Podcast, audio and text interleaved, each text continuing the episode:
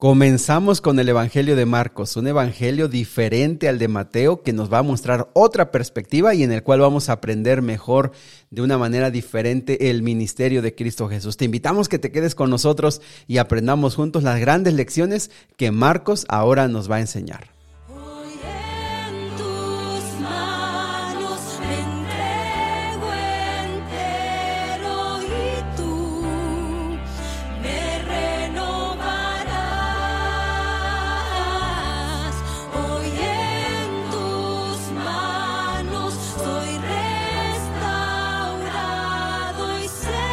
Muy bien, nuevamente bienvenido al plan Ravivados por su palabra, que como sabes consiste en que todos los días vamos a estudiar un capítulo diario. Ya terminamos el Evangelio de, eh, de Mateo y ha sido realmente un viaje extraordinario conocer a través de los ojos de Mateo el ministerio de Jesús. Hoy iniciamos el Evangelio de Marcos. Marcos, se espera, se supone que los que estudian esto dicen que Marcos probablemente fue el primer evangelio que se escribió. Ahora, los ojos de Marcos y el, público de Marcos es diferente. Marcos le está hablando a los cristianos que vinieron del paganismo o de a los gentiles, es decir, los que no eran judíos. A esos cristianos Jesús les habla. Y Marcos presenta a Jesús a un Jesús muy activo, siempre trabajando, siempre activo, siempre haciendo milagros, siempre yendo de un lugar a otro, siempre, eh, bueno, de hecho Marcos eh, tiene varios de los, de los milagros que Jesús hizo o que mencionan los otros evangelios, los menciona Marcos y aparte Marcos siempre le agrega detalles que los otros no, no contienen. Entonces vemos a un, a un Jesús muy activo, muy preocupado en las personas, eh, siendo el líder de su nueva congregación, de, los discípulos me refiero, siendo un, Jesús muy cercano, muy atento a las necesidades, muy preocupado por las personas. Eh, es diferente, o sea, cada, cada eh, evangelio tiene un enfoque diferente. Les digo, Mateo tratando de, de explicar cómo Jesús es el Mesías, cómo Jesús estaba en el mostrado desde el Antiguo Testamento para que los judíos reconozcan en Jesús al Mesías. Marcos, les digo, hablando a los gentiles, hablando a las personas eh, paganas para que ellos puedan ver en los milagros, en los actos, en el amor de Jesús, pues puedan conocer mejor a Jesús. Ahora, acuérdense de, de Lucas. Lucas fue escrito para las personas de clase alta para las personas encumbradas, para los nobles de romanos, griegos, y lo escriben de una manera muy ordenada, con un lenguaje un poco más, más culto, y bueno, también se le llega a esas personas. Y el Evangelio de Juan, amigos, como lo vamos a estudiar, si Dios lo permite más adelante, Juan es una carta abierta al mundo, a todos los oyentes de todas las épocas, mostrando un poco más de un conocimiento más profundo de, Dios, qué significó los actos de Jesús, eh, muy interesante. Juan, va, Juan es aparte, ya lo vamos a estudiar más adelante. Pues bien, eh, el autor de Marcos es un joven que ustedes eh, para que tengan un poquito más de contexto, Marcos se supone que la casa donde se hizo la última cena, el aposento alto, ¿se acuerdan ustedes? Lo estudiamos hace unos días, donde se, se hizo la última cena, el aposento alto, esa era la casa de Marcos y la madre de Marcos era María, una de las seguidoras fervientes de Jesús. Entonces Marcos estuvo cerca del ministerio de Jesús, él era un joven, estuvo cerca del ministerio de Jesús y algo bien interesante es que Marcos era sobrino de Bernabé. Si ustedes se acuerdan de Bernabé, un hombre muy respetado y muy apreciado por la comunidad cristiana, el inicio de esa comunidad. Entonces, ¿se acuerdan? Pablo y Bernabé ah, hicieron, trabajaron juntos predicando el Evangelio y mm, en algún momento Pablo y Bernabé hicieron un viaje y Juan Marcos consideró, así se le llamaba también Juan Marcos, no, no solamente Marcos, Juan Marcos consideró que ya era el momento de que él, que había crecido en todo ese ambiente de Jesús, en todo ese ambiente del conocimiento de Jesús, como que era el momento de ir a hacer la obra. Y si se acuerdan, eh, salieron a hacer el viaje misionero, Pablo y Bernabé, y van haciendo esta gran obra y pasando tantos problemas, tantas dificultades, que llega un punto en que Bernabé, perdón, en que Marcos se regresa porque él dice, esta obra no es para mí, se desanimó y los dejó a medio camino. Se regresó y bueno, pasó el tiempo y Bernabé nuevamente motivó a Juan Marcos, vamos a hacer la obra, acompáñanos. Y, Marcos también ya estaba más maduro. Yo creo que esa experiencia lo ayudó a madurar bastante, a ver la realidad de, las dificultades que se viven en la predicación del Evangelio. Y Juan Marcos se motiva a ir nuevamente, pero ahora eh, Pablo dice, no, ¿sabes qué? Tú no vas, no vas porque no, no, no te quedaste con nosotros, no estás preparado para esta obra.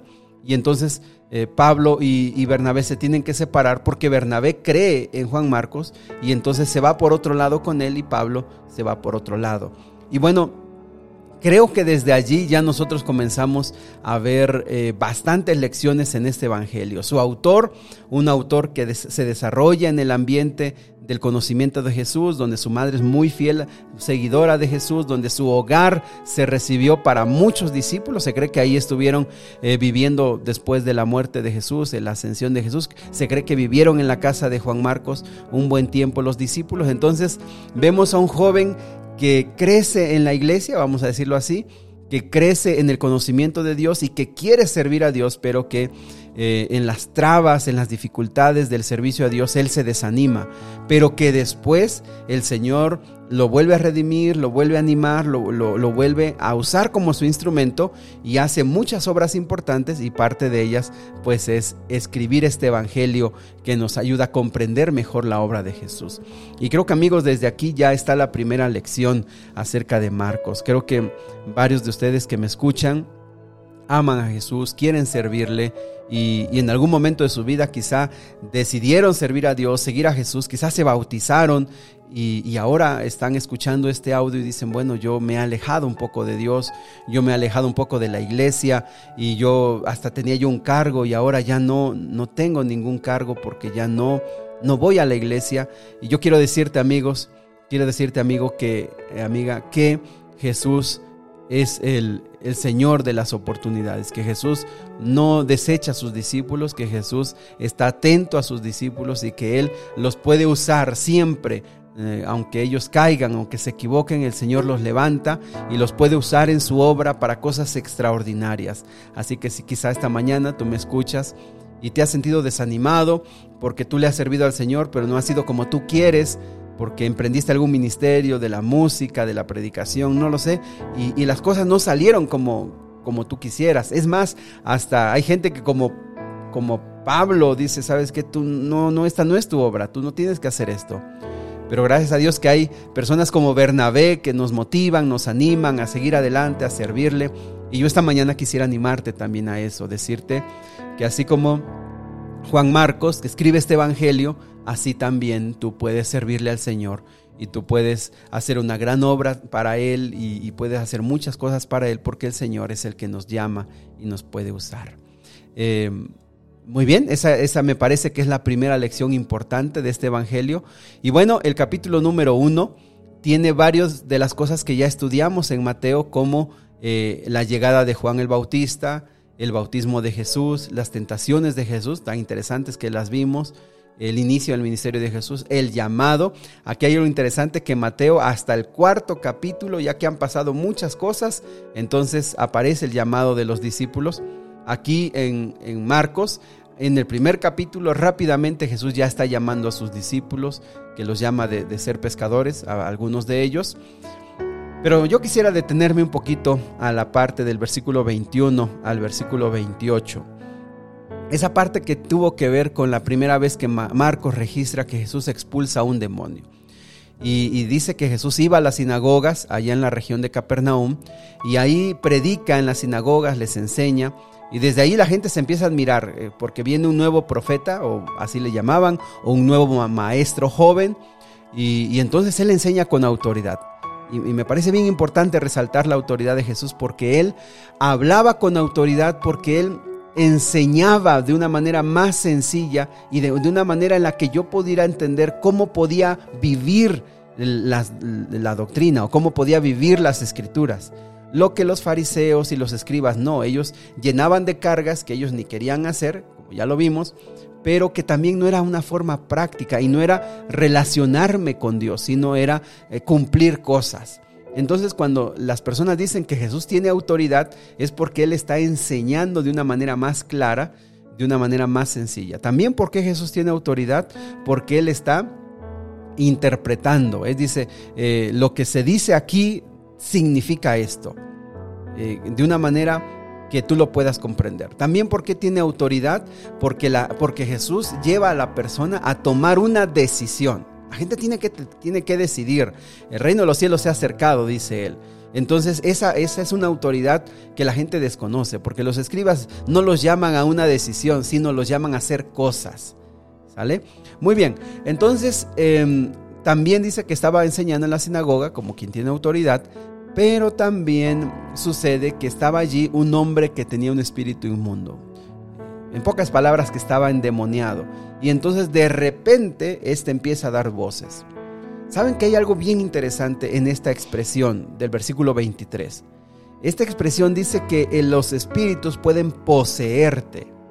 Pero esas mismas expresiones se usan para cuando Jesús dice eh, que el Espíritu Santo quiere estar en ti o que Dios esté en ti. Es decir, esta frase se usa tanto como el enemigo puede poseerte como cuando Jesús puede vivir en ti y puede también estar en ti.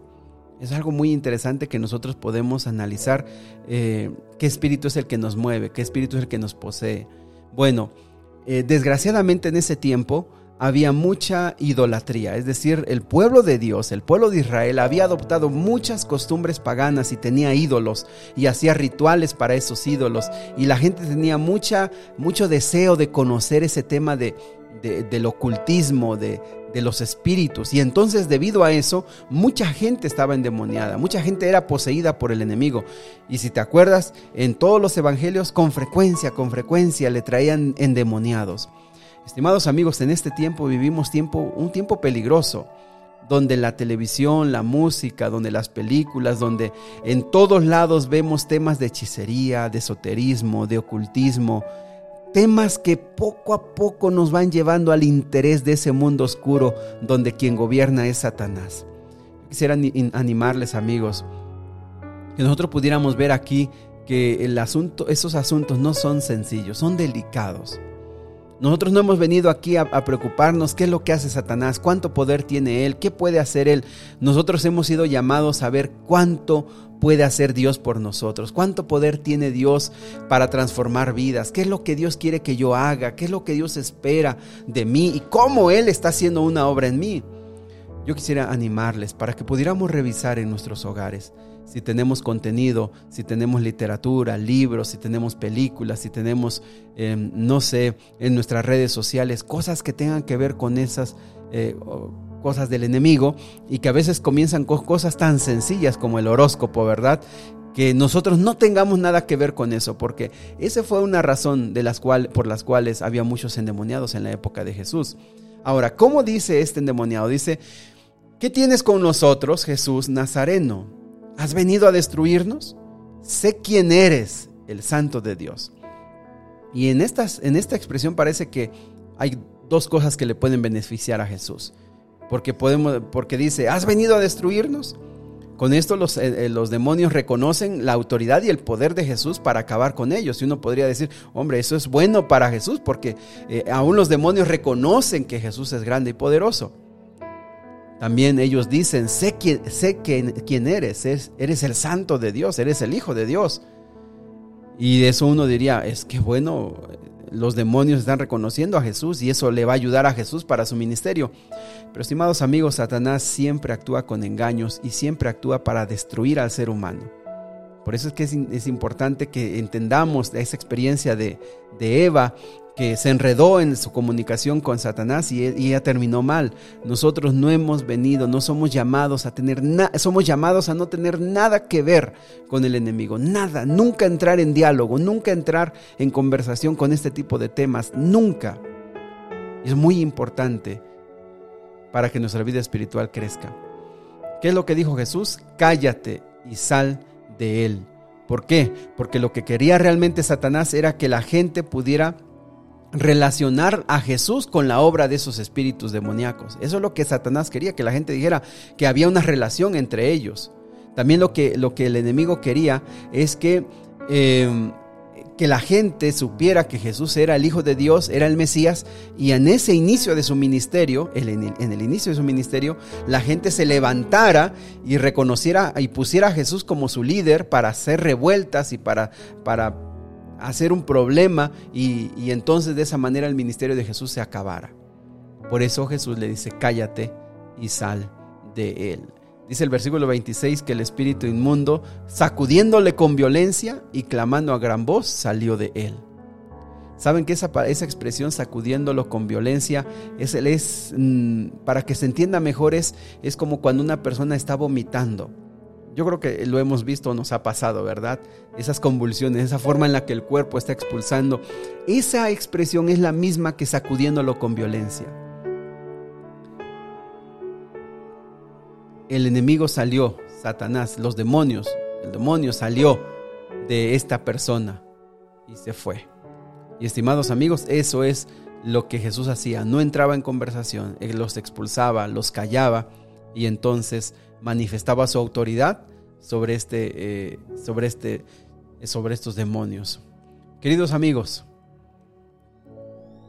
que al iniciar este evangelio, este evangelio de Mateo podamos nosotros ah, crecer en nuestra vida espiritual, que podamos dedicar más tiempo para estar con Jesús, que nosotros nada tengamos que ver con el enemigo, que nosotros cultivemos una relación más profunda con Jesús, que de nosotros, si alguno de nosotros tiene temor al enemigo, a las manifestaciones satánicas, si alguno de nosotros está experimentando que lo asustan en su casa, que hay ruidos extraños, que hay cosas que ve extrañas, yo quiero decirte que hay una persona que tiene muchísimo más poder, que no son comparables, que es Cristo Jesús contra Satanás. Los demonios son sirvientes de Satanás y Satanás, ojo con esto, Satanás es el adversario, pero no es igual a Jesús. Satanás es el adversario porque está en contra de Jesús, pero nunca pienses, nunca pienses que Satanás está al mismo par en comparación a Jesús. Jesús es, es, eh, Satanás es su criatura, Satanás es la creación. Eh, él es una criatura que fue creada y se desvió, pero el poder está en Cristo Jesús. Él es el Todopoderoso.